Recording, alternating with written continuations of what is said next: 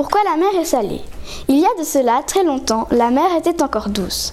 Pour avoir du sel, il fallait traverser la mer pour en acheter de l'autre côté.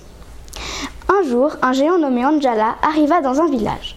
Ça tombait bien, car les habitants de ce village n'avaient plus de sel et ne voulaient pas traverser la mer, car c'était trop épuisant.